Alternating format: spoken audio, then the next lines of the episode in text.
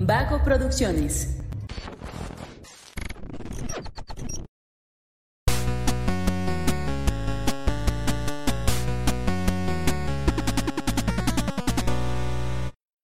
Hola, hola, ¿cómo están? Muy buenas a todos y bienvenidos a un episodio más de Punto Geek, el podcast donde la cultura pop y el entretenimiento están en su punto. Y ahora sí pueden verte, el episodio pasado no te vieron, Fer. Claro, pueden gozar de mi presencia, ¿sí? Esta De es tu la imagen. cara del mejor comentarista de, de Punto Geek.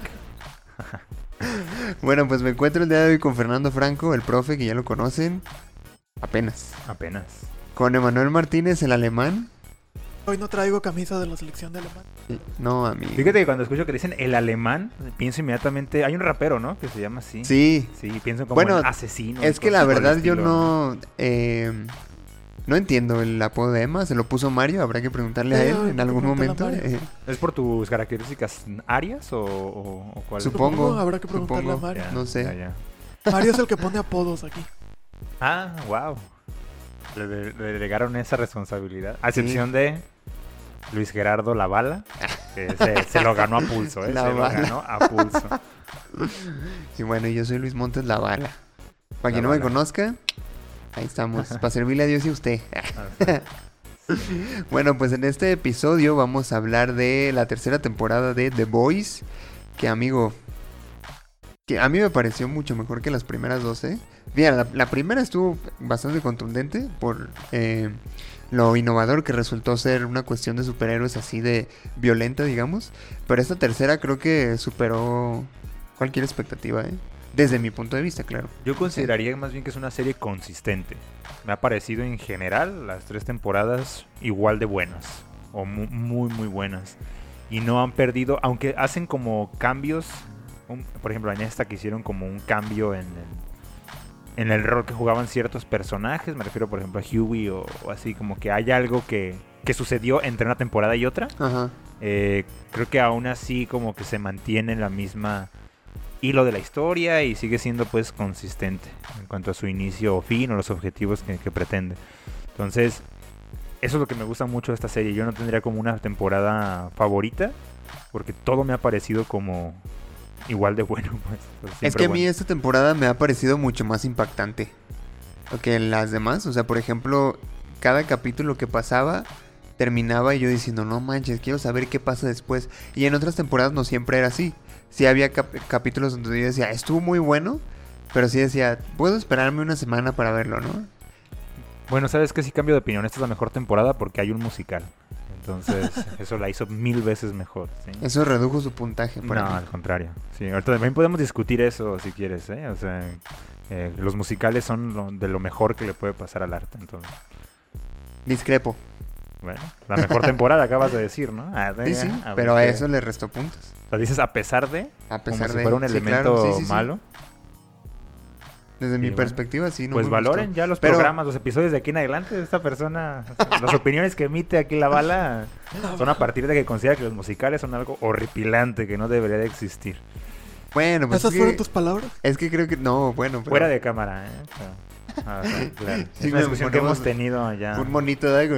Es que yo creo que Eh, ¿Cómo era? ¿Dramatización? Eh, ¿Cómo fue? Crestomatía. Yo coincido, Pati Chapoy, Crestomatía. coincido en que es la mejor temporada, pero creo que, o sea, no creo que haya en realidad tanta diferencia entre la- las otras dos y esta. Sí es la mejor, pero por un pelito, vaya.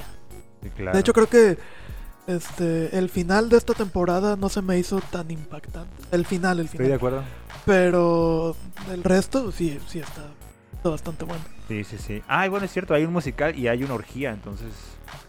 Creo que fueron dos elementos que, Que- hicieron mucho ruido, ¿no? De- de la Sí, de hecho, la orgía, a pesar de lo explícita que haya sido, creo que quedó opacada por los últimos minutos del capítulo. Que bueno, ya vamos a hablar un poquito más de eso. Pero eh, mi idea para este capítulo era hablar como de, de los personajes y cómo se construye la historia a través de ellos. Este. Traigo aquí como una lista de, de lo que quiero decir de cada uno de los personajes. eh, del menos impactante al más impactante. O al menos así trate de acomodarlo. Y en primer lugar, o sea, como el menos impactante puse a Huey. Porque sí fue como... Sí me gustó cómo fue desarrollando su manera de pensar en la temporada, pero siento que no aportó demasiado. no aportó gran cosa a la historia. Porque todo lo que pasaba, al menos en esta temporada, era mucho más grande que él. O sea, siempre en las otras temporadas trataban de, de, de pasarlo así como de... eh, no, pues es que a lo mejor sí podemos hacer algo nosotros, ¿no? Y, y acá no. O sea, tan así que... Ojo, eh, dicho sea de paso, hay que aclarar que va a haber spoilers. por si usted no ha visto la temporada. Eh, Ya dije musical, Georgia, o sea, ya no pueden... no, pero eso ya se sabía. Ah, mira, pues, spoiler. de todas formas. Este. eh, pues llega a, a la. al- a consumir esta droga, ¿no? Para tener superpoderes. Y que se siente. Eh, intocable, ¿no? Con Claro. sus superpoderes chafillas. Ah, discúlpame, pero tienes un personaje en X-Men que hace algo similar y es personajazo. pero no le duda 24 horas el efecto. Bueno, pero dijiste que chafas los poderes y yo no estoy de acuerdo. Me refiero a en comparación a lo que están enfrentando, pues, o sea, como lo que te decía la otra vez, si estamos hablando de que va a enfrentar a Homelander, pues obviamente necesita algo más que eso, ¿no? Es que ese es el rol que juega ese personaje, ¿no crees? O sea, él es el que nos permite... O sea, yo entiendo que hay más seres humanos ahí en el grupo, ¿no? Anti super, anti, ¿cómo les llaman? Anti supers, ¿no? Algo así. Ajá. Eh, pero Huey, él es el que nos permite identificarnos. O sea, él es el personaje que permite la identificación porque él es el- Exacto, el, sí. más tonto, él es el que no tenía ninguna relación con esa eh, con ese mundo y él es el que ha ido aprendiendo y ha ido creciendo, ¿no? A lo largo de, de- de la temporada. Realmente el, el desarrollo de Hughie es en la primera temporada, ¿no? Y en la tercera ya se mantiene como Sí, sí, bueno, sí, no hay- no- algo similar. Y su crecimiento realmente es en la primera. Pero acá luego lo ves adquiriendo poderes y ves la manera en la que reacciona a tener esas, esas capacidades y creo que pues sí tiene sentido, ¿no? Sentirte como intocable cuando de repente puedes soportar que te atropelle un carro, ¿no? Sin que te Sí. pase nada y aparecer y desaparecer, ¿no? Como a voluntad. Creo que te muestra una reacción humana, o sea, que es tonta, que puede ser hasta a veces inaceptable, pero es precisamente porque Huey es ese, ¿no? Es nosotros entrando a ese, a ese mundo. Sí, fíjate, me gustó mucho cómo esta onda de, de los superpoderes afectó su relación con Starlight por esta cuestión que bien interiorizada de que yo te tengo que proteger a ti, ¿no? Y él, eh, pues eso, se sentía como herido en su ego y decía, es que yo tengo que proteger a mi novia, ¿cómo ella me va a proteger a mí? ¿Crees- ¿Lo ves así o lo ves como te quiero regresar el favor? O sea, siempre me has protegido. Yo creo, yo, creo que fue una combinación de ambas. Ok. ¿Y aquí estamos entrando en la psicología del personaje o estamos a partir de lo que dijo? Porque yo a partir de lo que dijo, me parece que quiere regresar el favor. Pero no sé si, o sea, especulando también podemos especular, ¿no? Puede tener intenciones ahí como medio ocultas, ¿no? Lo mío es mera especulación, ¿eh? Ah. Digo que me parece completamente válido, ¿no? Porque son huecos que los mismos autores pues no muestran en la, o sea, los escritores no muestran en la actuación, ¿no? Pero y que son interesantes de ver cómo ah, y te permiten ver hasta dónde llegaría el personaje. Pero según yo a partir de lo que dice, como claro, se siente siempre como el protegido y ahora que puede, pues está tomando la acción. Quiero decir, no hay eh, hay una una intención buena en lo que quiere hacer. Sí. Que después se le va de las manos, precisamente por, por la capacidad que, que adquiere, ¿no? Eh, que me gustaría hacer un comentario. No me, no me acuerdo si ya habían grabado un episodio antes de The Voice. Creo que Mm, Creo no. que no. Bueno, creo que de la primera temporada. antes de que me ganen el dato curioso, el personaje de Huey y, bueno, los actores que interpretan, el actor que interpreta a Huey y la actriz que interpreta a Starlight, yo ya los había visto juntos en un material previo. ¿Ah, sí? Sí. En el video oficial de Have You Ever Seen the Rain de The Creedence Clearwater Revival. Eh, sacaron un video oficial 40 años después, ¿no? Para YouTube. Y ellos dos actúan en ese video. Entonces, cuando los veo en, en The Voice, digo, ¿what? Es el vato de la canción de Creedence. Hicieron una serie del video musical, güey. Casi, casi. Ahora estoy a la expectativa de que la tercera actriz del video, ojalá aparezca en la serie. como para decir, aquí hay el mismo agente. ¿eh? Ajá, Así sí, como- sí. Y no lo dudes que quieran hacer alguna referencia. Yo a la que hace a Starlight nada más la había visto en. Bueno, en Jessica Jones. Ah, yo también la vi en Jessica Jones. Sí. A ella y a Ashley también. Ajá, sí, que es la vecina de Jessica Jones. Yo la actriz de Starlight la vi también en la de Capitán Fantástico, que curiosamente la vi hoy en la mañana otra vez. ¿Ah, sí? Oye, sí, es Ella cierto. sale ahí, hace un Es personaje la que de una hace, chava. es la que termina siendo novia de. Pues sale, sí, se besa con Ajá, él. sí, con sí, es ella, hijos. sí, es cierto, no me es acordaba. ella, sí. Y está buenísima esa película, si no la has visto, Buenísima. vela. buenísima. Creo que no lo he visto. Y curiosamente, para que vean como en la época en la que estamos, Switch Out of Mind también es la canción principal de Capitán Fantástico, como en Thor. Ah, Mira. Los Guns N' Roses vienen con todo. ah. Sí. Que la A chava que canta esa vez. canción en, en Capitán Fantástico, que bien canta, ¿eh? Sí, muy, sí, muy, muy bonito. Y que bien tocan los... Si se ponen los que tocan los instrumentos, uff, ah, fenomenal. Como todo el mundo que trae ahorita Eddie, ¿verdad? Que no, sí, tocó la de Metallica, güey. La de Metallica. Sí. A ver, dime otras tres canciones de Metallica que no sean esas. A ver, eh. dime tres canciones de Metallica. Híjole. eh, no. Ah. Sí. ¿Podrías? Sí, ¿Podrías con cinco? Sí. Ah, sí, yo no, ¿eh? O sea, que te podría decir Enter Sandman, eh, Nothing Else Matter, ah, Seek and Destroy. Ya tengo tres, mínimo ya le gané al vato de las preguntas, ¿no? En, en redes sociales. Eh, ay, Dios, ¿cuál podría ser otra? ¿Tiene una que se llame One? Sí. Sí, ¿verdad? Fade to Black. Y pues nada más una, un cover Whiskey in the Jar. Pero bueno, cinco. Ah, interpretadas por Metallica. Pero de ahí en más no poder. No soy tan. tan No uses, seguidor. no uses camisas de Metallica porque donde No vayas, uso. mencióname 10. Sí, de hecho, yo no uso estampados nunca. Para no comprometerme Para que no me nadie. pregunten nada. Imagínate, una vez traigo acá a Lacoste y me dicen, a ver, saca tres prendas de Lacoste. Y yo, "Ah, cabrón, ah, no voy a poder. No, mira, yo traigo una de Jutsu Kaisen. A ver, la- mencióname 500 personajes. Eh, de voy a la Friki Kaisen. Plaza. A ver, dime 30 personajes del manga. Eh. Eh, Híjole. A ver, dime un hechizo. Ah, conjuro. Sí. Pero bueno, salen los personajes en ese video. Ah, y nada más quería comentar antes de que me ganara el dato curioso, porque aquí la bala siempre... No, pero es que ese yo no lo traigo, ¿eh? Ve- vean la- escuchen la canción, es buenísima, ¿eh? Si nunca la han escuchado, Dios mío bendito.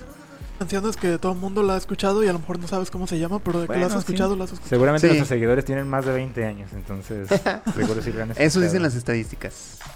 Son señores, ¿no? Sí. Seguramente usted fue a un concierto de los Creedence, ¿no? Bueno, después sigue Starlight. Que a pesar que también. O sea, e- ella tuvo un, un papel mucho más relevante que Huey, creo yo. Porque aparte, eh, desde un principio se vio como involucrada en cosas que no quería hacer. Desde que la nombran vicecapitana de los siete. Y que. Homelander dice, ay, sí, ahora somos novios y que sabe qué, ¿no?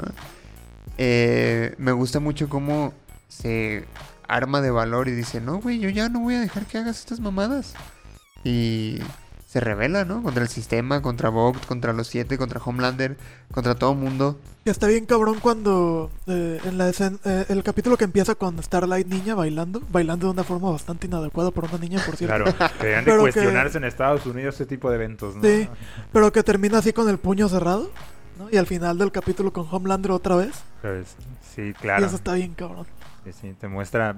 Precisamente yo había considerado como Starlight, pues ah, ella, bueno, todos, ¿no? En la vida, pero creo que hay un enfoque muy particular de que ella eh, sufre las consecuencias de, de la vida que le planearon, ¿no? O sea, Sí. incluso hasta este punto. Eh, el hecho y, y creo que tiene en esta misma, en esta sola temporada, ¿cuántos episodios fueron? ¿Seis? ¿Una Ocho. así? Ocho. Ah. Eh, dos, dos empoderamientos, ¿no? O sea, dos momentos donde se empodera. Dos empoderamientos, dos, sí, dos momentos. Cuando tiene el respaldo del presidente de la empresa y cuando ya no lo tiene y decide hacerle frente a, aún así a, toda esta a todo este desastre, ¿no? Que es precisamente cuando la nombran co-capitana, pues siente que tiene el respaldo de- del presidente que pues somete a Homelander y ahí empieza a tomar como ciertas decisiones. Luego pierde ese respaldo y aún así le hace frente, ¿no? Lo cual me parece todavía mil veces más, eh, o sea, esa cuestión de ah, tomar coraje o la valentía, pues significativo, ¿no? Para, Sí. Starlight. Y el hecho de que al final termine ya siendo miembro oficial de, de, de- de los The Boys, Ajá. eso va a estar bien interesante. Ah, muy bonito. Sí. Ah, ya casi lloro con eso. Dije, finalmente el equipo está completo. Ah, Ah, ya sé. Bueno, que en realidad ya los veía trabajando de la mano, ¿no? Pero bueno, ahí está. Bueno, pues era cuando tú venías de invitado cada rato, ¿no? Sí, ni no noto diferencia. Ah. Bueno, luego, este, The Deep, que por fin vuelve a los siete, después de su caída y levantamiento y todo. Este, que supuestamente se había, eh, lo habían mandado como a esta iglesia y todo por el, el escándalo que hubo con Starlight, ¿verdad? Sí. Que, que por cierto en los cómics todos son los que vieron a Starlight, ¿eh? No nada más The Deep. Ah, sí. De Sí. hecho, The Deep no participan. Tengo entendido que The Deep no participa en el cómic. Son Homelander, Black Noir y este. Bueno, son tres, no me acuerdo quién es el tercero, pero creo que Deep no participa. En el mismo Fíjate. sentido, así como para que entre a, Sí. al equipo. Ah, ok. Pero son entre varios. Wow. Culero. Sí, sí, sí. Tengo, en, en cuanto a Deep, tengo una, una duda desde la segunda temporada. Porque vi que mucha gente se queja de la fresca, que no lleva nada. Pero según yo, con la fresca como que lo, droga, lo drogan, ¿no? Porque después de que se la toma varias veces cuando habla con sus... ¿Cómo se llama? Bueno, lo que tiene aquí como para... Pues como que dan a entender eso. Sí, ¿La bebida porque- que le hacían tomar? Ajá. Sí. Sí, porque yo he notado mucha gente que lo de la fresca, ¿qué pedo? Pura pinche publicidad, no sirve para nada. Según yo, es con lo que lo, lo- se lo drogan. con Ajá, esa madre. Sí, sí, sí. ¿Sí Sí, la tengo entendido que sí, pero creo que nunca lo explicaron. Y era también como un... O sea, nunca lo dicen tal cual, pero creo que está implícito. Era parte de como- esta iglesia, ¿no? Ajá. Esa Sí, bebida, ¿no? sí. Yo, yo lo tomé como un elemento de, de culto. O sea, sí, también me parece como que lo drogaban, pero al principio me daba a entender como es una... ¿Cómo le podemos llamar a esta onda? Es un elemento más que sirve para, para hacerte parte de ese grupo. O sea, como un elemento distintivo de, de ese Ah, culto. ok, ok. Y... Es como el cáliz de esa iglesia, ¿no? Ajá, algo así como, como una constante, ¿no? Como persinarte. ah, no Bueno, como una referencia, pues te tomas esa bebida. Es como un elemento distintivo, pues quiero decir. Y el hecho de que te la tomes, pues es como una manera de decir estoy siendo parte, ¿no? Órale. Así lo interpreté yo al principio, pero sí también me parece como que algo traía, ¿no? Esa cosa.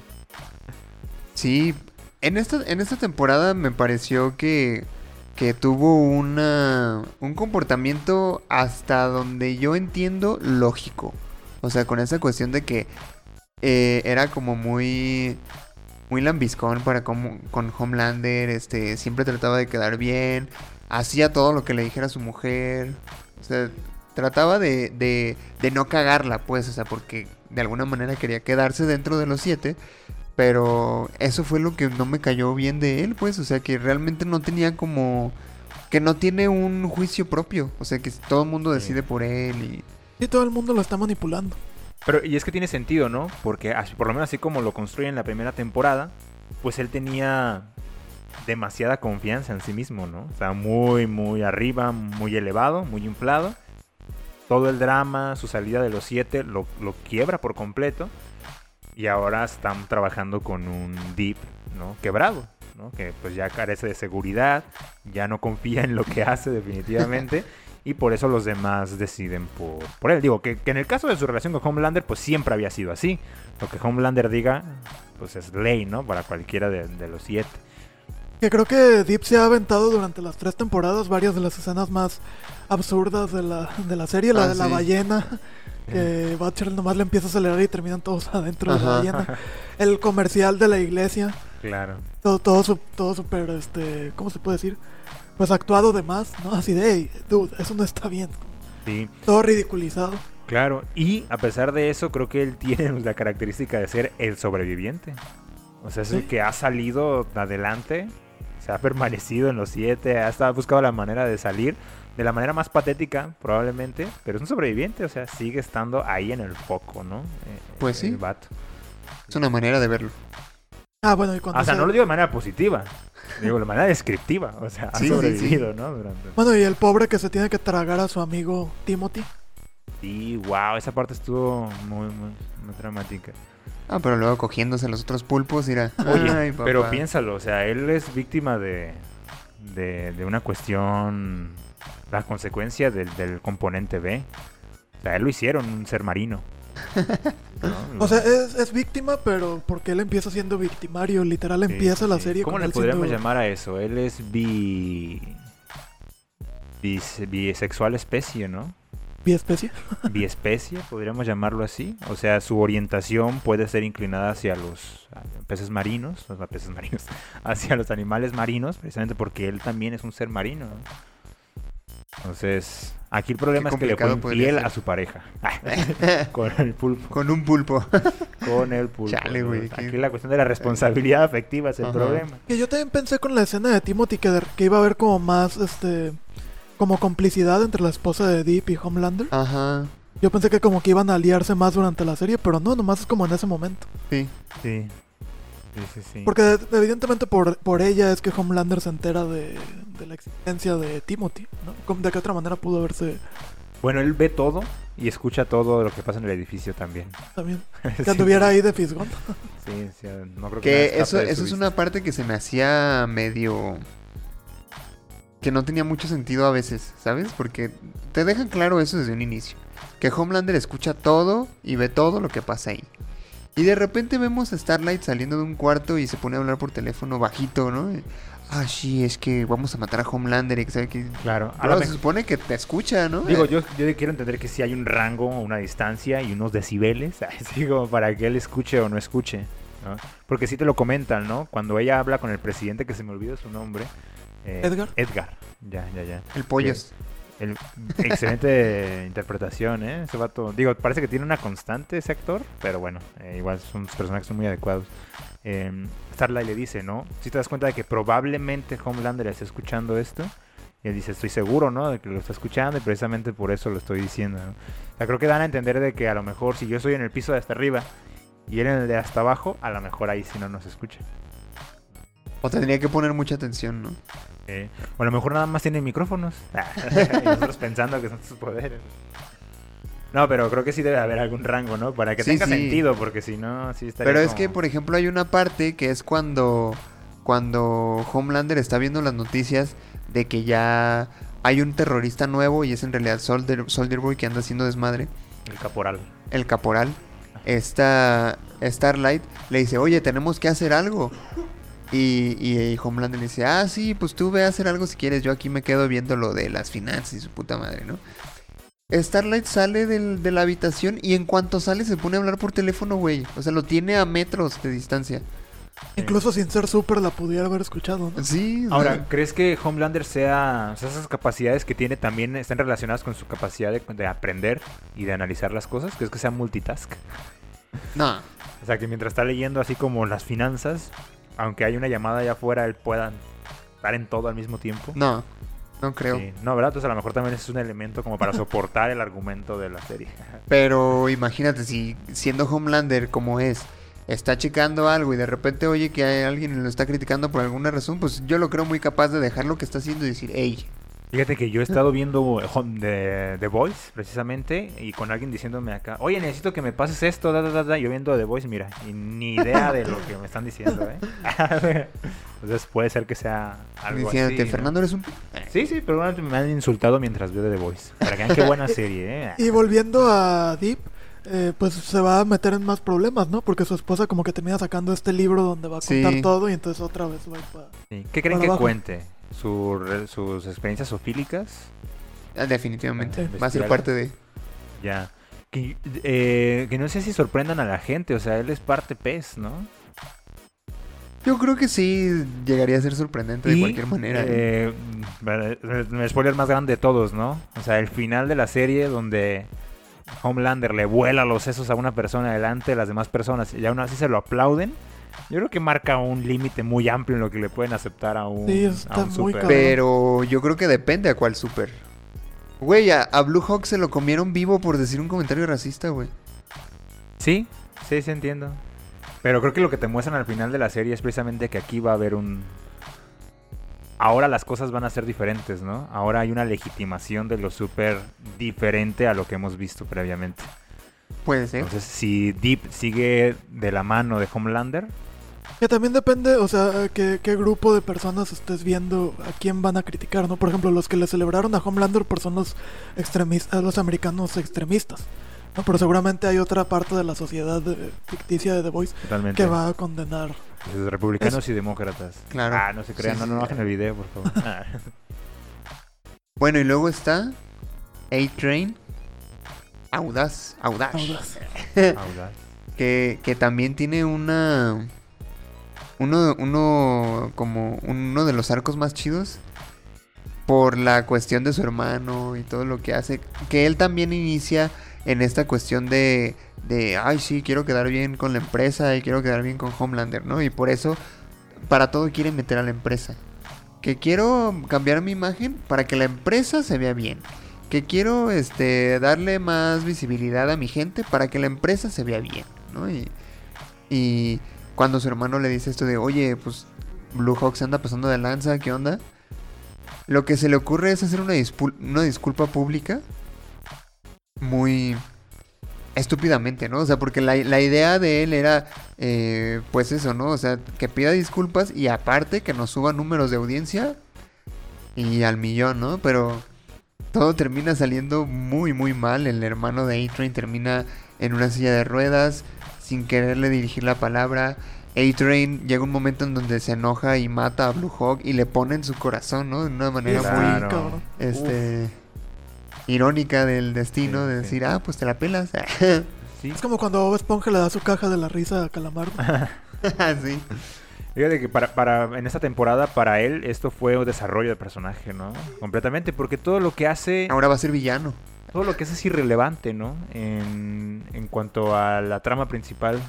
Todo, todo, todo. O sea, nada más dejar pelona a la, a la nueva presidenta, ¿no? De, de la empresa.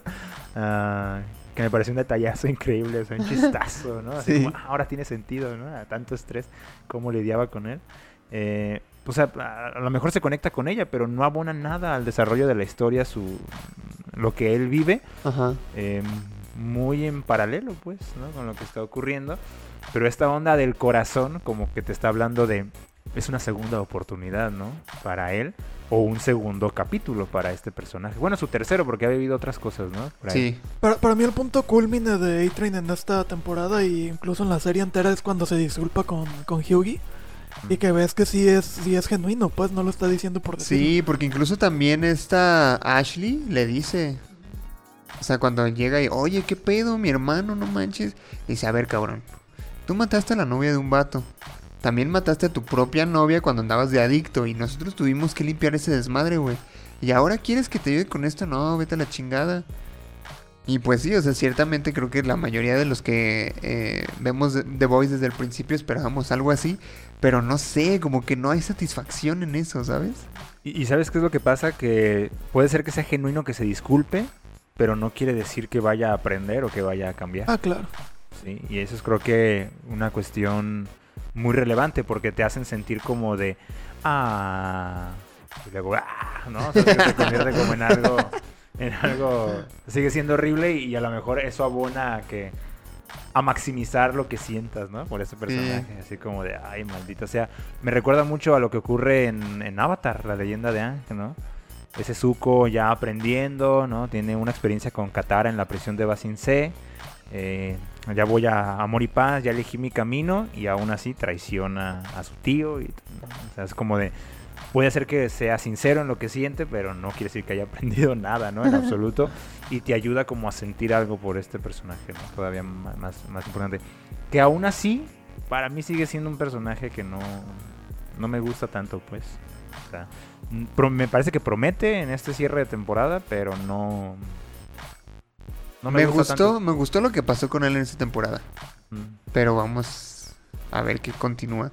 Fíjate que hablando de desarrollos de personajes y que creo que alguien que no tuvo mucho, no solo en esta temporada, sino en toda la serie, fue Black Noir. O sea, en esta temporada es donde más o menos te explican qué pedo con ese hombre, pero que no llega a ser relevante porque pues lo matan. Claro. Él era un vestigio del pasado, ¿no? Sí, Sí, lo único relevante para el- toda la historia es el hecho de que él, como que él tuvo, él fue el autor intelectual de la desaparición de Mira, yo creo que yo creo que la, la- la existencia de este personaje es más comercial de, que de otro, de otro tipo. O sea, yo creo que estaba presente en, en todas las temporadas y en esta particularmente eh, con la única intención de poder promocionar la marca de ropa Undead. Precisamente porque su traje, tal cual, es producido por, por Undead. De hecho, en el momento en el que ve a los personajes, a las caricaturas, cuando hay una toma desde la espalda que está viendo Sí. como el show, ahí se alcanza a ver la marca, la calaverita de, de Undead. No lo vi Precisamente. venir, ¿eh? ¿No? No, no, no. Que eso de las caricaturas no tiene madre. Eh, buenísimo, ¿no? A mí me parece Sí. una, una, re- una referencia increíble a los Looney Tunes. Sí. Sí. Pero bueno, volviendo a Undead y ya que lo mencionó eh, recuerden que pueden seguirlos en sus redes sociales, que los encuentran en Facebook como Undead Clothing MX y en Instagram como Undead.mx. Sí, ¿verdad? este, ya. me lo no, ahora aprender, sí, acá se lo dejamos en la caja de comentarios. Sí, aquí pueden verlo. eh, no, en, en el video pasado también apareció aquí. Ah, wow, ya tenemos ese nivel de edición. Este. Eh, sí, respecto a Noctámbulo. eh, Noctámbulo, Black eh, desde un principio, desde la primera temporada, yo lo veía como este personaje misterioso que dije va a ser muy importante en algún punto, ¿no? Ese silencio tiene que esconder algo muy Yo cabrón. dije, esto es G.I. Joe cuando lo vi. Yo dije, aquí hay un voto de silencio, ¿no? Y de repente llega la temporada 3 donde te dice, no, es que Noctámbulo era así y así y así. Dices, ah, ok. Pero, o sea, solo te explican qué hizo, pero no qué puede hacer o qué sigue después, ¿no? Y que, para ser honesto, a mí sí me decepcionó cuando lo vi sin máscara y se sabe quién es. Porque, spoiler de los cómics, en los cómics Black Noir resulta ser un clon de Homelander. Y yo sí esperaba eso en, oiga. en- en la serie. Ok. Entonces, cuando vi que no, sí fue así como que, ok. Acá estaba más bien relacionado con Edgar, ¿no? Eh, sí, de alguna manera. Fue ya como una conversación aparte, pues, de, de- de todos los si- viejos siete. Él tenía una conversación aparte, ¿no? Con, con Edgar. ¿Que ¿Cómo se llamaban los viejos siete? Los... No me acuerdo. Payback. Ah, Payback, sí, cierto. Payback. Revancha. Revancha. La revancha. ¿Qué- No, güey, ¿qué pedo con las traducciones del doblaje? Estuvo horrible, güey. O Yo sea, no la he yo visto vi español, dos minutos de español y dije, no, bye. A mí me parece que los nombres de los personajes hacen, hacen tributo a, a la vieja manera de adaptar los, los productos de cómics. Sí, A darles un nombre especial Claro. acá, mu- muy, aterrizado, muy contextualizado, ¿no? como lo ves, no. Como lo ves. Aguja ¿no? dinámica. Bueno, que acá era, acá era Guepardo, ¿no? O Abogada Hulka, ahora que viene la serie de Mira. Abogada. Hulka. La licenciada Hulk. ¿no? No, pero, eh, por ejemplo, yo sí sigo diciendo Guepardo. Solo que nada más me entienden las personas de 30 años, ¿no? Pero sigue siendo, o sea, era una adaptación. Y por ejemplo, Caporal o Noctam- Noctámbulo me parece una de las cosas más geniales que se le puede ocurrir a este ejercicio de traducción-adaptación, ¿eh? Es un, un buen nombre, o sea, es una referencia importante. Es como eh, Baggins, Bolsón. Ajá. Ahí había una forma de pensar, o sea, me hace pensar en el arte que hay en doblar las cosas. Entonces, Noctámbulo es genial, Caporal, chidísimo. Caporal. Sí, sí, sí. O sea, hay un esfuerzo ahí importante. ¿Sí vieron la entrevista que les hacen? Y que, que Ah, sí que. pregunta Ah, a que les él dicen cuál la- era su nombre y le dicen Caporal y... Hola, soy Caporal. Sí, me, me gusta. ¿No es chido, pues? No sé. Bueno, Black Noir. Black y Noir. sus amigos caricaturas que no tienen. Black Noir o Noctámbulo. Sí, que independientemente de lo que ya le, bueno, que el personaje pudo servir o no pudo servir, pues creo que se va con con ap- aplausos, ¿no? Así como me pongo Sí. de pie porque esa esa onda de las de las de que ahora viene tal cual sus errores, bueno, lo que hizo en el pasado viene a buscarlo y la escena de la caricatura me pareció de lo mejor de, de la bueno, yo, serie. yo, si yo fuera Black Noir, a lo mejor me hubiera sentido un poquito más aliviado de que me matara Homelander y no Soldier Boy. Pues sí. Y que también ahí sirvió también para desarrollar a Homelander, ¿no? Bueno, no desarrollar, perdón, para darle como más impulso a su sensación de... a su locura, pues, por decirlo Ajá. así, porque era su único amigo, ¿no? Sí, la única persona en la que confiaba. y resulta, o le hace ver que en realidad todo es una cuestión, o sea, que en realidad hay secretos y cosas que él no conocía, ¿no? Y todavía abonan más a sentirse como sin el, el control que siempre creyó, siempre creyó tener, ¿no? Y que realmente le rompió el corazón. O sea, Sí. esa partecita humana que puede haber dentro de Homelander se vio bien afectada cuando se entera de que su único amigo en realidad es la, la causa de todo, ¿no? Bueno, una parte de la causa de lo que le está Sí, pasando. era como su, su candado para no desatarse, ¿no? Tener por lo Sí, menos sí, a alguien. sí. Y bueno, ha ido perdiendo no nada más a Black Noir en la primera temporada. Bueno, él, él mismo termina matando a, a bueno, Elizabeth Shue. Sí, sí, sí. eh, pero bueno, por motivos, ¿no? O sea, sí ha ido perdiendo a personas importantes para él, figuras importantes para él, y ya se va a desatar su- claro. su, locura. Y vemos ahí, eh, bueno, no, pues, vamos a esperar a que llegues a Homelander. Ah, sí. Pero, bueno, continuamos con The Butcher. ¿Cómo se llama en español? el carnicero. ¿Carnicero así? Bueno, creo que en el español latino sí le siguen llamando Butcher, pero en España pues obviamente lo tenían que traducir. Butcher, Butcher. Y literal, ¿no? El carnicero. Eh, en esta temporada se notó más que se deja llevar por la venganza, ¿no? En el momento en el que se entera de que ya hay una manera en la que puede matar a Homelander, como que decide aventar toda la fregada y decir, lo voy a matar y me vale madre, ¿no? O sea, se, se mete el- la droga esa de los superpoderes, este... eh, le vale madre su equipo, eh, avienta al morrito también ahí a, a la chingada, ¿no? Ah, sí, y, eh, y que fin- al final de cuentas, mucho de lo que pasa en la temporada es consecuencia de Butcher siendo un idiota. ¿no? Y yo creo que sigue siendo un idiota, no sé qué piensen ustedes sí, en esta temporada. O sea, pero y siento que el personaje también normalmente aparecía Butcher como el uno a uno con Homelander Ajá. de alguna manera y sobre él descansaba si- siento gran parte de, del desarrollo de, de los episodios, ¿no? Y aquí no me pareció tan relevante, fíjate, o sea, no ni, ni las emociones ni, ni las grandes escenas creo que estaban en él. Eso me gusta un poco porque promete demasiado para las siguientes temporadas porque entonces cada vez más los otros personajes se están haciendo más importantes y vas a tener ahí un juego, ¿no? Eh, más chido. Y aquí me pareció que... Pues eso, nada más. O sea, como que estaba buscando la forma, tiene el componente de 24 horas y lo está utilizando, pero no hace gran cosa con eso. O sea, porque al final su arma es, Soldier Boy. Más bien como que busca eh, llevar a Soldier Boy a- con Homelander y, y no hace tanto él por su propia mano. Pues. Pero de cualquier manera me parece eh, ilógico, ¿no? O sea, traer a Soldier Boy para que mate a Homelander y luego ¿qué haces con Soldier Boy? O sea, es como, vamos a traer a Homelander para que mate a Homelander y luego pues a ver qué hacemos con Homelander. Eh, pero tiene que ver con lo mismo que tú dijiste. O sea, hay una riña entre Butcher y Homelander. sí, o sea, definitivamente es, eh, es muy impulsivo. Butcher se vuelve un poco más impulsivo en esta temporada, creo yo. Que en otras, de hecho, su mismo equipo lo manda a la chingada. Leche Materna está súper enojado con ese güey. Y con justa razón, creo yo. Que de hecho, Mother's Milk le dice así como, oye, todo lo que hacemos es para eh, contener o para evitar que Ajá. alguien con superpoderes y ahora que tú los tienes. Que es un cambio muy interesante en cuanto a los cómics también, porque en los cómics, desde el principio, los The Boys tienen poderes. Y acá sí se esperaron hasta la tercera temporada para tenerlos, lo cual te sirve para desarrollar a los personajes. Sí. ¿no? Y una vez que tienen poderes es como, güey, ahora este personaje que ya sé que tiene mucho resentimiento, etcétera, hablando de The Butcher, Sí. ahora con poderes, güey, ¿qué, qué va a hacer? No, y además creo que es un excelente recurso para hacer más emocionante la serie. Porque te están dando dos momentos, ¿no? O sea, Sí. el momento en el que los humanos le hacen frente a los supers y luego vamos viendo cómo resuelven, ¿no? Con los mismos poderes eh, que ellos tienen. Eh, también esta temporada nos dejan ver el pasado de Butcher, ¿no? Y el conflicto interno que todavía tiene con respecto a... Que el papá mató a, su hermano, ¿no? ¿El qué? El papá de Butcher mató a su hermano, ¿no?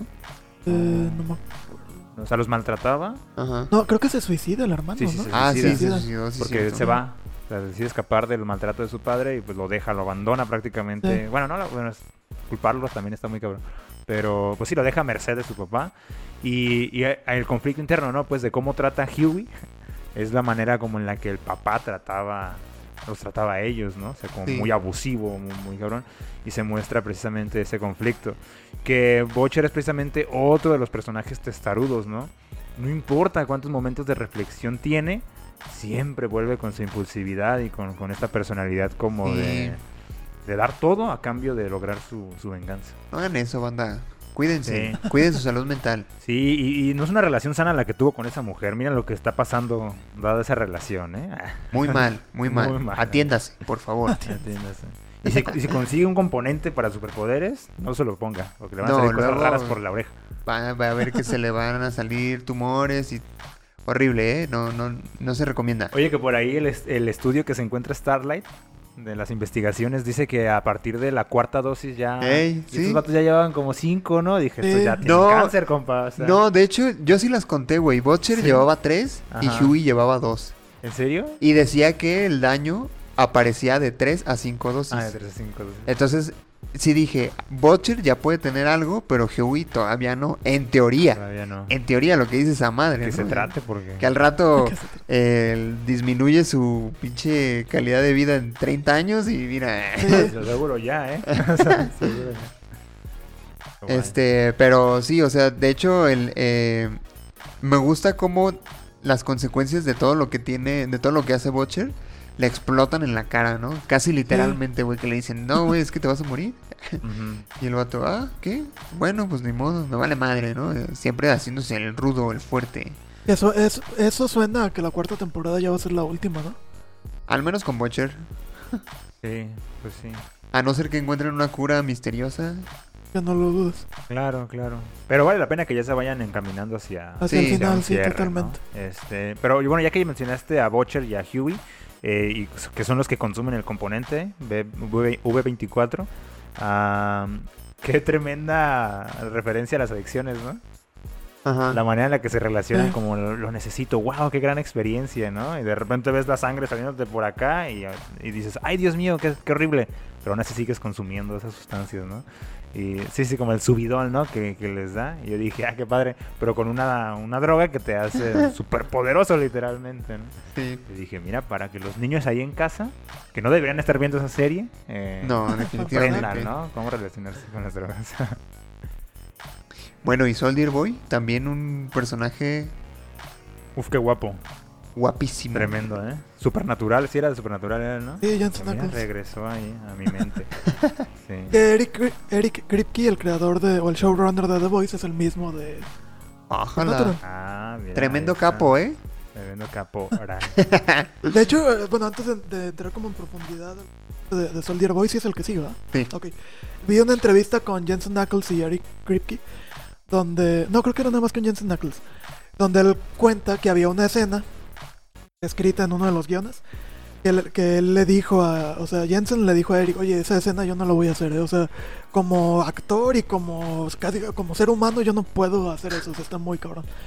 Y que llegaron a un acuerdo con el cual el, el escritor este, obtuvo lo que quería y Jensen Ackles no se tuvo que no tuvo que hacer eso que no quería hacer. Y yo tengo la teoría de que es la escena con las viejitas. Entonces está- a lo Ah. mejor el guion venía otra cosa más fuerte y el güey dijo, no, güey, yo no voy a hacer eso. ya, ya entiendo. Ajá. Sí, sí, sí. Siento que es sentido. esa escena, a lo mejor era otra, pero yo siento que es esa escena a la que llegaron a un acuerdo. Ok, ¿no quieres hacer eso? Bueno, vamos a modificarle. Y el actor, oye, güey, échame la mano, no manches. Oye, qué, qué buena caracterización ahorita que ya se entró con, con Soldier Boy, con el caporal. Eh, o sea, si es un personaje, si es un adulto de los 50, ¿no? Sí, güey. De hecho, eso, sí, eso es lo que, lo que wow. más quiero destacar de él. O sea, ese es, es un macho de a de veras, güey. Le pega a la pared, este... eh, te dice no llores, es- eso es de mariquitas, o sea... Pero puedes verlo, ¿no? O sea, porque todo lo mal que tiene eh, Soldier Boy y todo lo mal que tiene Homelander, o sea, tienen los mismos problemas. O sea, son machistas, tienen, son violentos.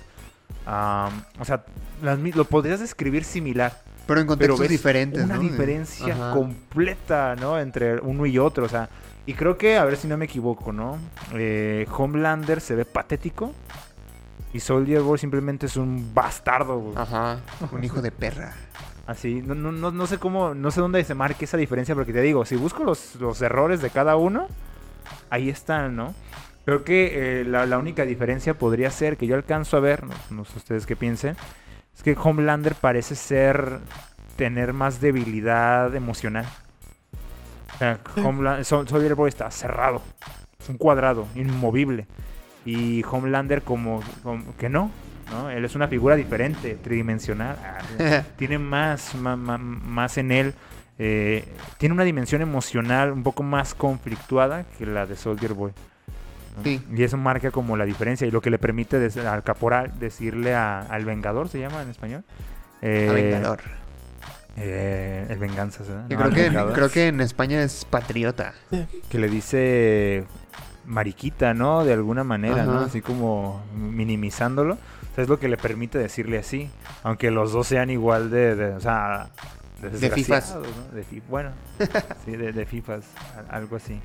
Oye, sí. que esa revelación de que Soldier Boy es papá de Sí, es que Homelander. Pero papá, o sea, a mí se me hace bien denso cómo, cómo ven la paternidad acá en The Voice, ¿eh? Que a, a- Bueno, a diferencia de, del- menos, ¿no? del- de la madre de todas las leches, ¿no? Que su, pa- su paternidad es como un poco más comprensible. Eh, ¿Qué clase de paternidad esperaba ahí Soldier Boy, no? Es un, clon literal casi, ¿no? Ma- más bien Homelander, ¿no? O sea, ¿en qué momento cuando le dijeron que era su papá eh, dijo, ay, pues a lo mejor sí puedo tener la relación que quería, ¿no? Sí, Pero ¿Por los qué? dos, O sea, lo, lo que, lo que le impidió a Soldier Boy reconocer a Homelander como su hijo era que fuera débil. No que fuera un hombre de 45 años al que acaba de conocer. O sea, y que sabe que es un, un producto creado, ¿no? Los dos tienen una. O sea, yo, yo lo que ves que esa empresa hace daños, hace trizas la, la psique de esas personas, ¿eh? Porque los dos vieron la posibilidad, ¿no? Así como, ay, quiero una familia. El problema no era que fueran hombres de 45 años. El problema era que uno fuera débil. Oye, que el, el morrito este, el hijo de Homelander, es el, el primer ser humano con poderes biológicos, ¿no? Sin necesidad de la droga. Así es. Ojo. Sí, sí, sí. Y es el primero que, que nace tal cual ya con, Sí, no, no, ese es el- esa es la promesa de toda la temporada, ¿no? Ese cierre, así como. Que ya volando, güey. o sea, irse hacia el lado oscuro de ese morro, dices, ay, Dios mío.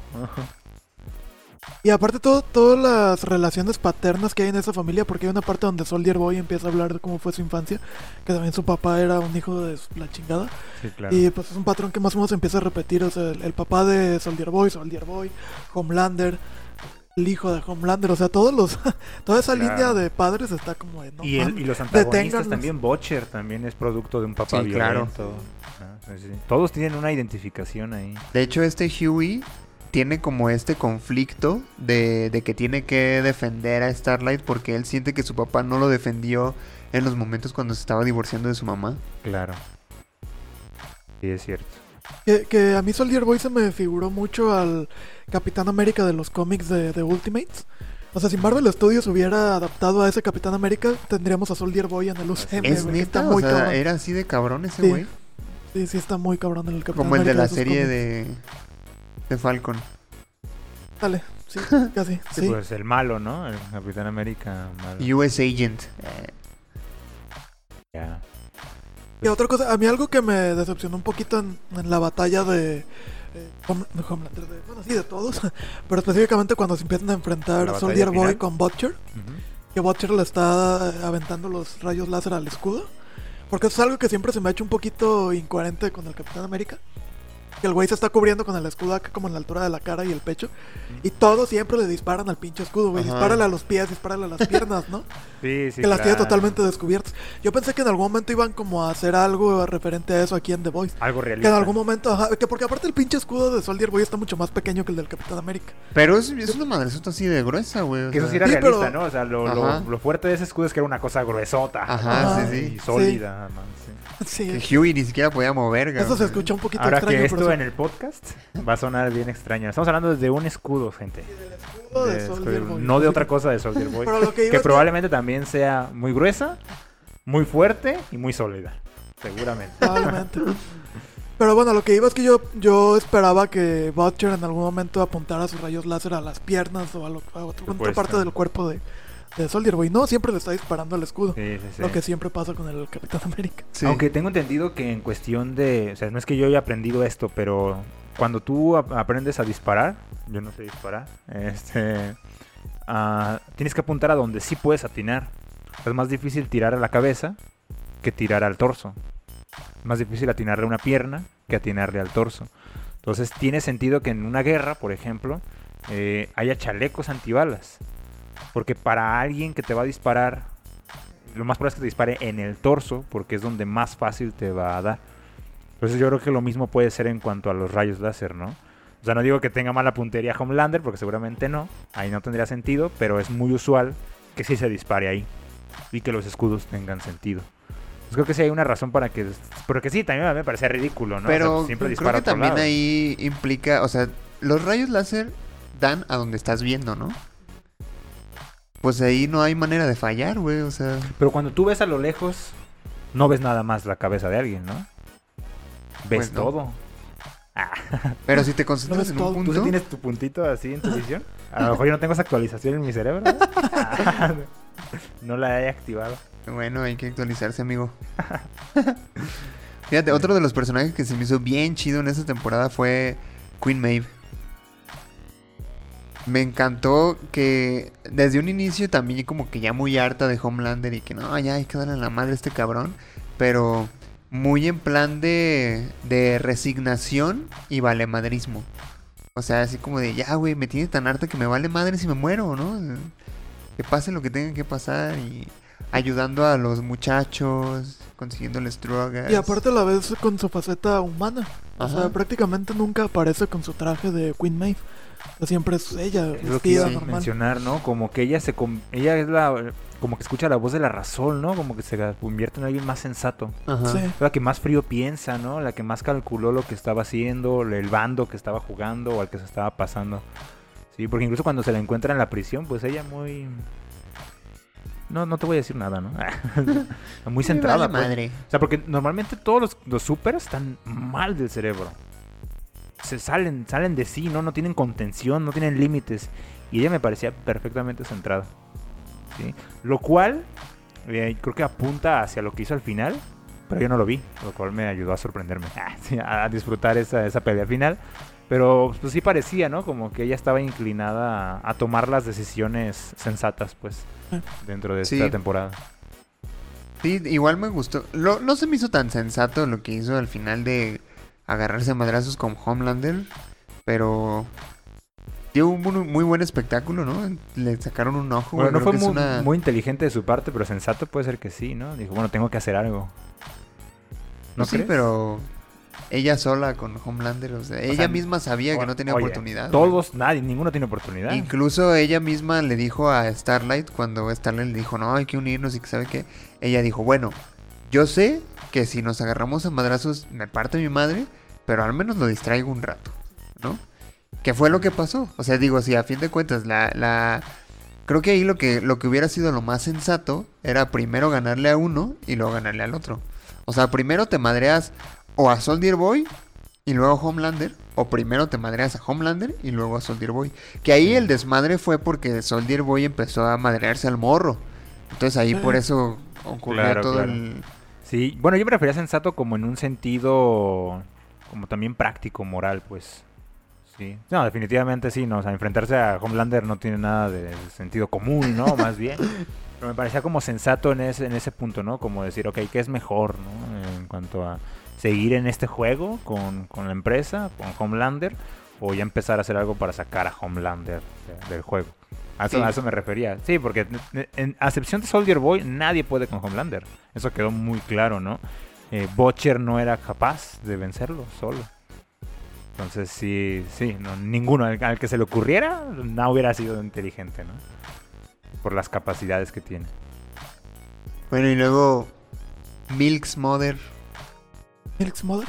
La madre de todas Mother Milk. ¿no? Mother, Mother- Mother Milk. La madre leche. Mother Milk. Este, leche materna. Leche materna. Este, fíjate que sí me quedó a deber un poquito este compa en cuestión de su trauma. O sea, todo el tiempo te lo manejaron así como de, ay no, este compa me tiene bien mal. Y, y me, me parecía que, que se controlaba muy bien cuando veía a Soldier Boy. Aunque, aunque no quería, ¿eh? Sí, sí tenía como ese impulso de, ah, me lo quiero madrear, pero nunca lo intentó. O sea, y para ser una persona con un trauma de ese nivel, creo que hubiera sido lógico que el trauma le ganara y... ah, Pero no sé. siempre ha demostrado que tiene, tiene esta inteligencia emocional, ¿no? Porque incluso había salido de, de- de los muchachos, ¿no? O sea, había salido de ese equipo. O sea, eh, y, y él, te digo, él es el que tiene la, la paternidad mejor ejecutada en toda la en toda la serie. No digo que sea perfecta, pero digo, entre todos los demás papás que hay ahí, sí. él es el que mejor ejerce su paternidad. Eh, sí ha tratado de priorizar siempre la, la seguridad de su hija y de su familia, bueno, de su familia en, en general. Entonces, creo que tiene sentido que se pueda controlar, ¿no crees? Mm, con ese nivel de trauma que tiene, no sé. ¿Crees? Sí, me parece... También pienso- me parece difícil, me parece difícil. Mí me pareció algo ligero el trauma que tiene, ¿eh? O sea, no, no lo mostraron como... Órale. O sea, es que fue un daño colateral, ¿estás de acuerdo? sí. Sea, no fue como que se haya ensañado con, con él, no fue como que eh, haya violado a un familiar para tener un hijo a fuerzas y que se lo recordaran todo el tiempo y que se lo restregaran en la cara, como el caso de Butcher, ¿no? Que parece que sí le taladraron en el cerebro esa, esa idea. Pues un familiar se murió. Quiere venganza, pero él no se obsesionó y no, no está dispuesto a darlo todo. Por, No, y aparte que se siente culpable, ¿no? Porque él fue el que le dijo a su abuelo, mira, ven. No. Sí, sí. Sí. Que no me parece tan traumado. Ah, como Fíjate que eh, de en el caso de Mother's Milk, a mí se me hizo más interesante el aspecto de su familia. que, que él como tal. O Bueno, sea, que como- aparte, eh, él ya ha tratado eso, ¿no? Ya ha estado en terapias y toda esta onda. Bueno, Sí, o sea, la- a mí te digo, me llamó la atención mucho lo de la familia, cómo está el entorno en el que está creciendo la hija, que, güey, su fiesta de cumpleaños es temática de, de Seven, y sabiendo los hijos de la chingada que son, es como, güey, está... sí, güey. Claro. Sí. Él sabiéndolo, ¿no? Él como papá, Sí, porque sí. los demás son siguen siendo consumidores. ¿no? Sí, o sea, yo me refiero sabiéndolo nosotros como espectadores. Ah, de acuerdo, de acuerdo. Ah, Pero a fin de cuentas, el, el personaje que más odié fue al- a ese pinche, al Al padrastro, güey. Todd creo que se llama. ¿no? Es más, bor- hay que borrar esto. Ni siquiera merece que diga su nombre, ese hijo Sí, de es un chingada. imbécil, ¿no? Totalmente. De hecho, en el momento en el que eh, le, le va este leche materna a reclamarle, le dice, oye, güey, ¿por qué dejas que mi hija vea eso si ya te había dicho que no y que sabe qué? Y el vato le dice, no, pues es que no tiene nada de malo y que sabe qué. Y, y cuando le dice, es que no eres su papá, y el vato le responde, bueno, alguien tiene que serlo. Dije, no, bro, pégale. Se la ganó. Es, que- como, como Malcolm, Reese y Dewey. Ya cállate, Ajá. pégale. O sea, es, el problema porque es, eh, frustra mucho porque puede ser posible que la hija, que la esposa, no perciban lo que él está haciendo, ¿sabes? O sea, puede ser real que no lo perciban. Eh, pero uno puede ver el esfuerzo que él hace por ser un buen padre, ¿no? Por estar presente, pues. Él quiere estar presente, se esfuerza por, por estar presente, eh, pero nadie dimensiona que se está enfrentando contra Homelander, ¿no? Y Ajá. está en una agencia para detener supers, eh, pues que le impide, ¿no? Estar ahí todo el tiempo. Y más allá de su venganza, todo lo que él hace, incluso detener a Homelander, es por el beneficio de su hija. Está tratando de, de- de crear un mundo mejor. Sí, que a fin de cuentas es otro ella. de sus complejos, ¿no? El hecho de que como su papá estaba obsesionado con, con los superhéroes, pues él, y lo descuidó, pues él no quiere hacer eso tampoco. Claro, entonces él sí está haciendo malabares, ¿no? Entre esas dos, Sí.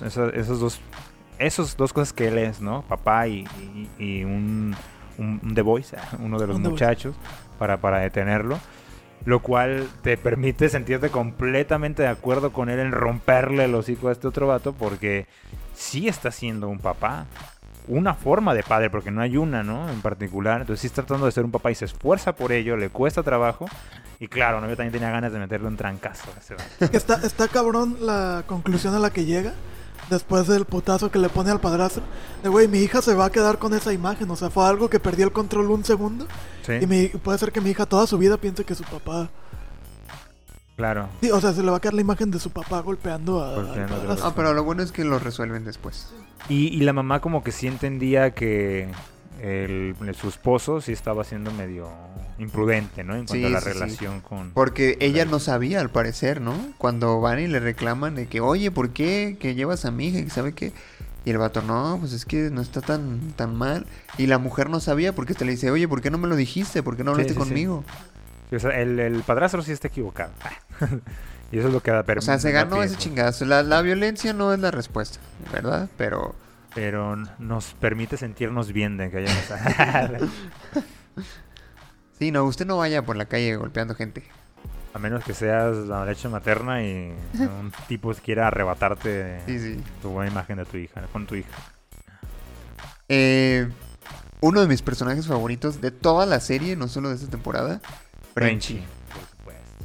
Hay una historia de amor ahí bellísima. Sí, creo que no, podemos o hablar sea, de los dos personajes, ¿no? Kimiko Frenchy y y Frenchy Kimiko. juntos. Y creo, creo que se está desarrollando ahí una historia muy bella de, de amor, muy orgánica, ah, por la relación que tienen, ¿no? Sí, sí, sí. Muy, muy uno a uno. Desde el inicio de que este Frenchy la trata a ella como una persona digna, o sea, no la ve como un monstruo, no la ve como un arma. Es ahí cuando se ve toda esta el nacimiento de esta relación tan chida que vemos, ¿no? Claro, claro. Y, y que también nos permiten como... Y que también le dan desarrollo a su relación, ¿no? De manera paralela porque él tiene su... Bueno, si hay una relación pues con la rusa, pero eh, como él ya finalmente logra separarse, ¿no? De, de todo este pasado que, que él tiene y de ese viejo amor que tenía ahí, ¿no? Bueno, al menos yo lo entendí, ¿no? Que ya tiene el camino libre Sí. para, para desarrollar su relación con, con Kimiko. Eh, que se representa todo en una, una hermosa escena musical. Por supuesto. A ver, ¿puedes tolerar que Black Noir vea a los Looney Tunes? Y que metan la animación ahí en Mira, lo de la, lo de la escena, lo de la escena musical lo toleré también porque, Porque es eh, buena. ocurrió en la imaginación de Kimiko. Si hubiera sido algo real, no, es que, es que eso es lo que a mí me, Ah, bueno. es que eso, eso es lo que a mí me frustra de los musicales, güey, que se- de- eh, tienen el, corazón roto, tienen que hacer algo bien cabrón y, y se ponen a cantar y bailar, es como de, güey, es que no me, no me suena, o sea, no es algo que combine conmigo, que diga, Y aparte son- ah, me voy a poner a cantar en esta situación en la que tengo que detener un tren. No, y deja tú de detener un tren o algo, que- o algo así. O sea, hay, hay situaciones que, güey, están desayunando en una mesa y empiezan a platicar cantando, güey. No- Sí. Es como los que en la misa leen el salmo cantando. Es como, güey, no tiene sentido que Diga no a los musicales. Sí. Estoy de acuerdo contigo. A ver, si vas a... Bueno, entiendo que a lo mejor, o sea, hasta lo anunciaron, ¿no? Anunciaron que iba a haber una escena musical, Sí. ¿no? Pre- previo a... Lo mismo ocurre en los musicales, ¿sí? Si entras a ver un musical, va a haber música. Eso, eso que quede, que quede claro, ¿no? Eh, si es un, si es un, eh, un producto que, que no implique ese desarrollo, se puede sentir anticlimático.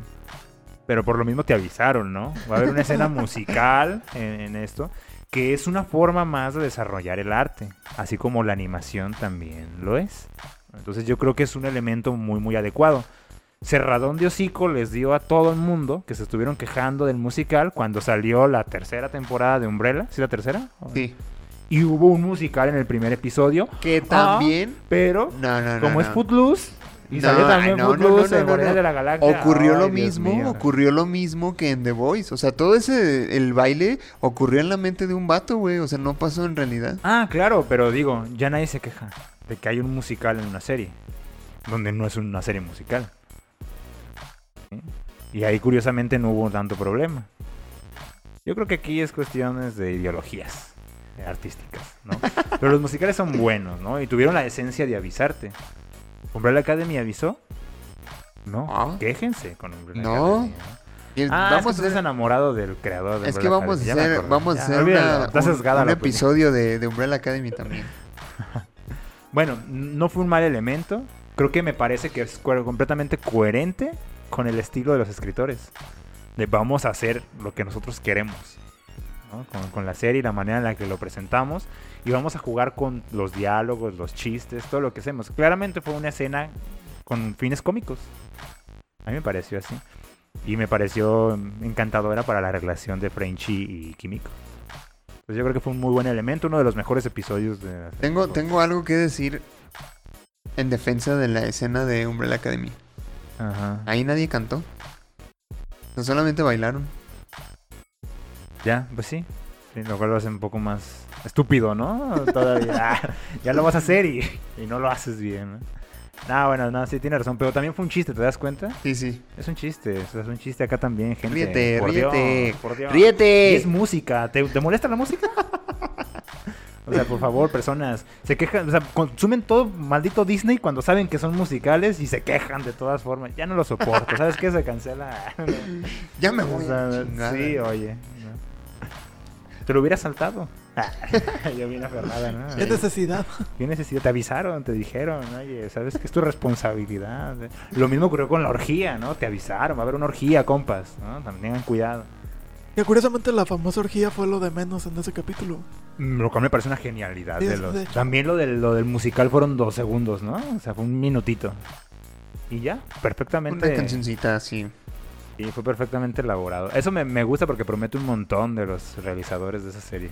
Van a hacer lo que se les hinche, ¿no? y eso está chido.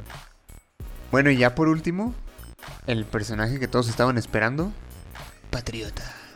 Bueno, Vengador. ¿Qué ibas a Patriota. decir termita, el que se hace el chiquito?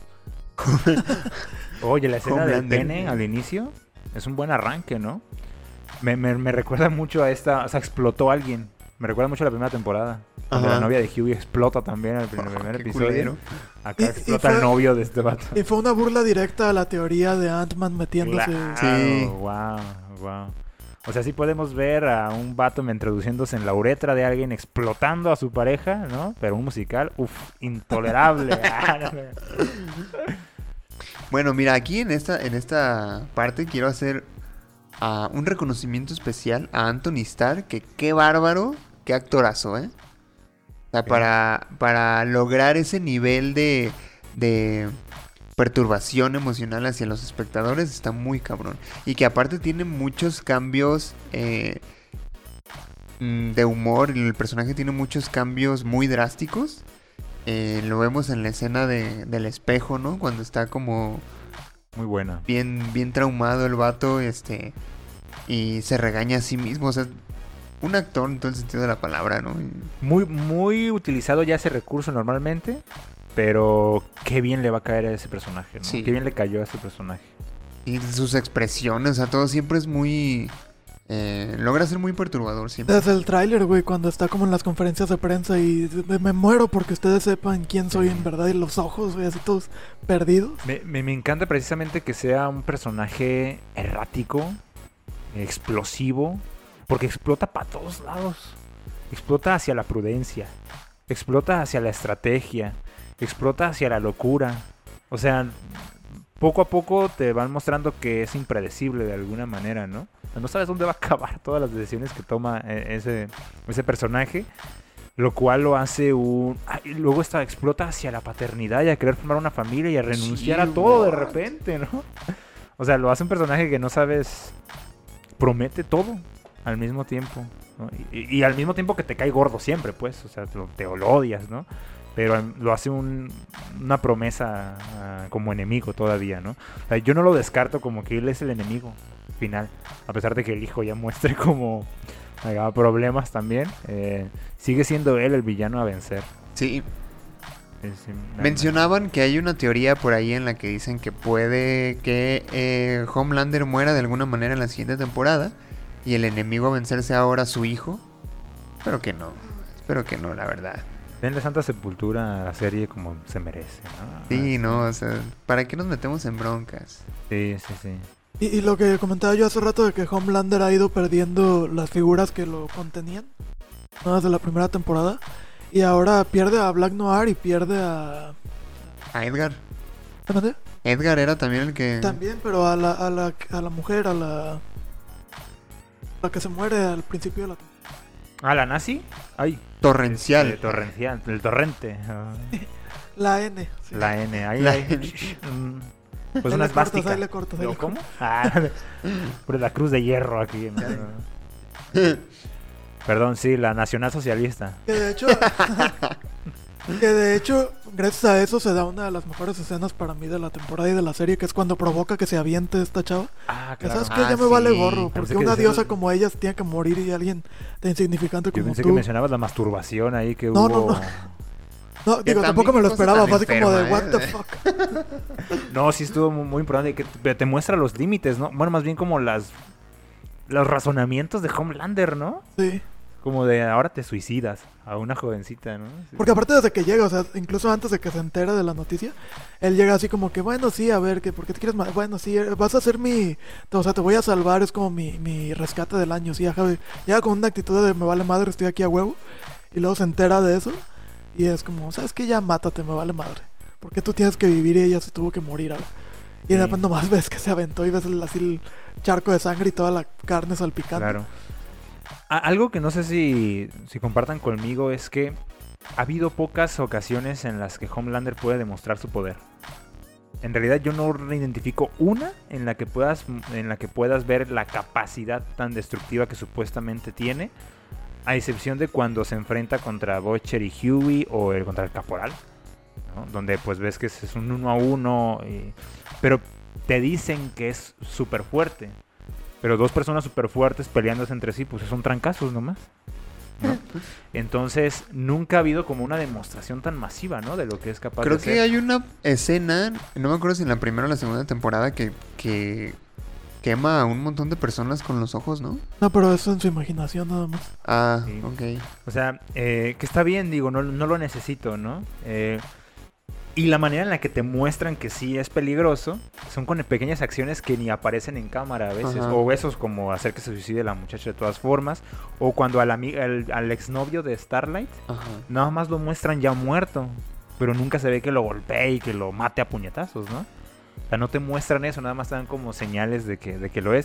Lo cual todavía te permite que haya escenas donde sí lo demuestre. Y creo que eso puede ser también algo que se pueda traer hacia la final de la temporada, ¿no? Sí. Al- algo por el estilo, ¿no? Que se pueda ver ese nivel. ¿Por qué le temen tanto a Homelander, no? Hay, es algo que visualmente siento yo no se ha, no se justificado. Creo que, creo que eh, en cuanto a eso es- están jugando con el hecho de que todos estos, bueno, los Seven son este prácticamente copias de la Liga de la Justicia. Entonces si ya si llegas con el conocimiento de lo poderoso que es Superman y sabes que Homelander es el Superman de este universo, pues ya no necesitan quizá expli- explicarte tan explícitamente lo poderoso que es porque ya lo sabes. Sí, sí, es- es- es- de hecho es algo que sabemos, pero no se ha visto, es lo que quiero decir, ¿no? Y me parece algo muy inteligente que están haciendo en la, en la serie. No digo que lo tengan que explotar y que lo vayan a explotar o que lo vayan a usar. Sí, que él también padre. llega como a este... Ah, perdón. No, no, no, adelante, adelante. Es tu programa. Que también llega como a este punto en el que eh, con la misma ah, cosa con la que lo tenían amenazado, ya le vale madre, ¿no? Que le dicen, ah, voy a publicar el video del avión, ¿cómo ves? cabrón. Ah, públicalo, me chingo a todo mundo, ¿cómo ves? Exacto, ¿no? Te fijas que nada más es como una cuestión de, de lo que se dice de Homelander. O sea, nunca lo han, nunca lo han mostrado y eso da miedo, ¿no? De alguna manera, porque entonces, ¿qué es capaz de hacer, no? ¿En qué momento va a demostrar tal capacidad? De hecho, lo que querían hacer en realidad con el plan del de Soldier Boy no era que lo matara, era que le quitara los poderes, ¿no? Sí. En realidad, porque no tenían la seguridad de si Soldier Boy tenía la, la fuerza para matarlo. ¿Sabes qué? Ahorita que dices de quitar los poderes, hubo algo que no entendí. ¿Por qué Kimiko perdió los poderes cuando peleó con Soldier Boy? ¿La explosión sí lo alcanzó? ¿Esa explosión que hace Soldier Boy? Quita los poderes. ¿Ah, sí? Sí, esa es la manera en la que los quita. Oh. Lo mismo por eso la Mujer Maravilla, ¿cómo se llama? Queen Maeve. Queen Maeve. Queen Maeve, eh, pierde los poderes en la explosión. No la mata, pero pues ya no es una super. Está súper bien manejado eso porque, al, bueno, al menos yo sí pensé que se había muerto. O sea, por un segundo, en ese segundo que explota, Ajá. se me olvidó que realmente lo que hace la explosión es quitar los poderes, no mata. Sí, sí, sí. O sea, sí no, pues, destruye, se pero murió. un super lo puede soportar. Ajá. Y de hecho siento que es una, una consecuencia, ¿sabes? Porque entonces en la caída, no es que en la explosión inmediatamente pierdas los poderes, sino que los pierdes eventualmente. Segundos, quiero decir, a lo mejor minutos. Por eso, aunque explotan en el aire, pues el trancazazo que se mete en la caída no la mata porque todavía ahí no los perdía. Es como una consecuencia de, de- de la explosión. Y volviendo un poquito a Soldier Boy, el, el trauma, el estrés postraumático que tiene, ¿no? Ah, sí, La, sí. pre- cua- la- cuando explota ya estando en Estados Unidos, en Nueva York. Bueno, en la ciudad donde se desarrolla esta, esta serie. Este, que eh, escucha como una canción con, eh, rusa, ¿no? Sí. Ahí es cuando empieza a perder el control y Mucho adiós. como el síndrome del soldado, ¿no? Este que se desarrolló en las primeras. eh, De hecho, el estrés postraumático viene de las guerras las mundiales, ahí, ahí surgió. Ah, mira, pues eso mismo, ¿no? Como se vuelven inestables, ¿no? Y erráticos a, a ratos, nada más. Sí. Lo cual, también como un comentario, ¿han visto esa película de Hermanos? Donde sale Tobey Maguire. No, siempre le he querido ver. Maguire. Y es Jake Spider-Man, Gyllenhaal, ¿no? entonces también punto geek esta onda, ¿no? Ah, pero nada más ahí se muestra muy claro esta onda del estrés postraumático. Sí, Y eh, son Tobey. Maguire y Jake Gyllenhaal, sí. siempre le he querido ver, pero nunca le he visto. Eh, Jake Gyllenhaal es misterio, entonces... ahí ah, está que ahí todo. Multiverso, multiverso. la locura, literal. Multiverso confirmado. En fin. Y mira, fuera de todo, creo que las partes más impactantes de toda la serie fueron eh, precisamente el Hero Gasm, que en realidad la atención se fue dirigida a los últimos minutos donde le dan en la madre a Homelander. Este, el momento en el que A-Train mata a... Ah, a- pero yo pensé que iba a hacer comentarios sobre el ñam ñam ñam ñam de Starlight. Ah, Que se convirtió no, no, yo, yo sé que tú quieres decir eso. en, un- en un meme, ¿no? Me dio muchísima risa, perdón, gente. O sea, yo dije, qué, qué manera de salvar la conversación, ¿no? Sí. Haciendo bien explícita. Me pareció me pareció un chistazo, ¿no? Dentro de la serie. Wow. Pero y bueno, ella tan, tan conservadora que se muestra. ¿eh? O sea, dijo, aquí tengo que convencer a este cuate de que yo vengo en son de paz, ¿no? muy, muy tonto, pues, quiero decir, pero me dio mucha risa precisamente por la tensión que había y de repente hace Sí. eso, wow. Eh, bueno, perdón, ibas a decir algo. Eh, ah, pues la pelea final de todos contra todos. Este. La revelación de que Butcher se va a morir. Y Homelander volándole la cabeza a un cabrón. Ah, sí. Que aquí vale la pena re- rescatarlo, el comentario que has hecho al inicio, ¿eh? O sea, yo también estoy de acuerdo en que el episodio final no es tan relevante, no es explosivo, pero sirve mucho para darle un buen cierre a, a la Sí. temporada y prometer para la siguiente, ¿no? Él, lo mismo le, le comentaba eso a la bala eh, cuando acabábamos de ver el episodio final, que no me pareció la gran cosa, precisamente, ¿no? Como a nivel del enfrentamiento entre todos, todos contra todos, no fue tan grande, pero fue bueno de todas formas, ¿no? Me pareció muy, muy dinámico, muy atractiva esa pelea final. eh, lo cual también le da poder al sacrificio de, de Queen, de Queen May. eh, cuando lo realiza, ¿no? Entonces sí fue un buen final, aunque no lo que todos esperábamos, ¿no? Como ese enfrentamiento entre Homelander y Soldier Boy. Pero fue muy bueno, pues. ¿Recomendarían la serie? Sí, claro. Por supuesto. Oye, vi una animación de, de Homelander contra Omniman. Ah, también lo vi, Ganó Omniman. por supuesto. Sí, también me hubiera... O sea, me pareció lo más lógico, pues. O sea, Omniman es un Viltrumita. No un humano con medicina, ¿no? Sí, y además, al mom- si nos basamos solamente, o sea, yo no sé cómo sea el Homelander de los cómics, yo no sé cómo sea el Omniman del cómic, ¿no? También. Eh, pero en lo que en las series han mostrado, o sea, en el argumento de- del poder de Omniman, pues es descomunal, ¿no? Incluso O sea, ahí sí te muestran, o sea, el vato destruyó un planeta él solo en, en años. en años. No, o sea. y no se cansó. sí, sí, sí. Un conquistador de mundos y este otro, pues no. Sí, claro. Ahora, Omniman contra Saitama, bueno. Tenemos que hacer una, una simulación. No hay, no hay manera ahí de... Es que no hay comparación. No hay comparación. Ya dijo el mangaka que, que este Saitama, su poder depende de la peligrosidad de la situación. Ah, es como Hulk. sí, no hay manera de ganarle a Saitama. Excelente. Es, es excelente ahí porque es Saitama, ¿no? Es gracioso. Sí, ya, ya en Goku y así, bueno, pues de corazón decimos, sí, Goku le gana a todos, ¿no? Pero pues sabemos que argumentalmente no, no está chido. Pero lo decimos ya más por compromiso. Sí, O sea, sí, Goku siempre gana, ¿eh? O sea, yo también soy de ese team. Pero por compromiso. Pero por compromiso. Ah, compromiso con, con infancia. Bueno, pues eh, creo que ya nos, nos pasamos poquito, pero no le hace. Este, quedó muy bien este capítulo. Y creo que este sí es un capítulo de, de opinión y análisis. Sí, sí, ¿no? sí. Todo el sentido de la palabra. Este, eh, los invito a que nos sigan en nuestras redes sociales. Nos encuentran en Facebook y en YouTube como punto geek podcast y en Instagram como punto guion bajo geek guion bajo podcast. Muchas gracias por escucharnos, muchas gracias por estar aquí en YouTube. Los que nos están viendo en YouTube ya saben cómo está la dinámica. Eh, manita arriba y suscribirse si les gusta el contenido. Sí, también queremos eliminar un personaje de- del podcast. Así que si quieren que me eliminen a mí, ponen Fernando en los comentarios. Ah. ¿Quién No, es no sé. nominado? ¿Quién es un Eh, nominado? No, no es cierto, no, pero pongan mi nombre en los comentarios. Me dan un peso cada vez que lo hacen. Este, pues nada, muchas gracias. Nos despedimos. Yo soy Luis Montes. Yo soy Fernando. Yo soy Emanuel Martínez. Y nos escuchamos y nos vemos en el próximo episodio de Punto Geek. Hasta la próxima. Bye.